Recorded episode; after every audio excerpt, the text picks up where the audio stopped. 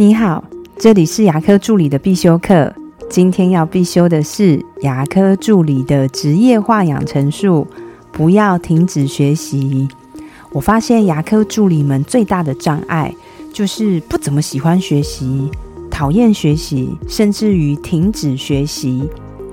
以前每次看到医师有自己的读书会，我就在想：诶，医师有读书会，那为什么很少听到助理们有助理们的读书会呢？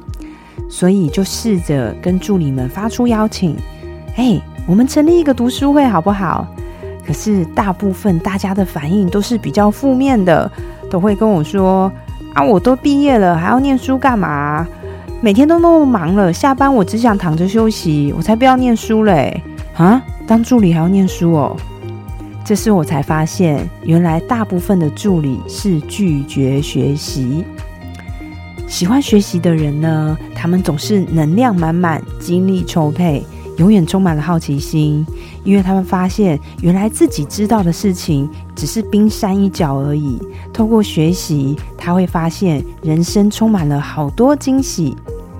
所以，希望此刻的你，无论是多有成就，可能是这个诊所的护理长，也可能是这个诊所的 CEO 管理人员，最好还是要有一个孜孜不倦、虚心受教的心。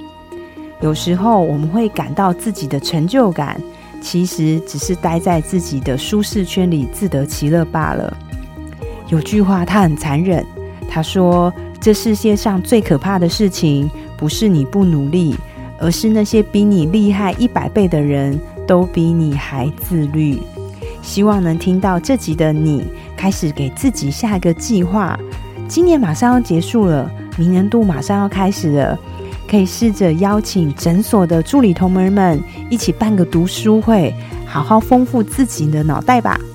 我的分享就到这边。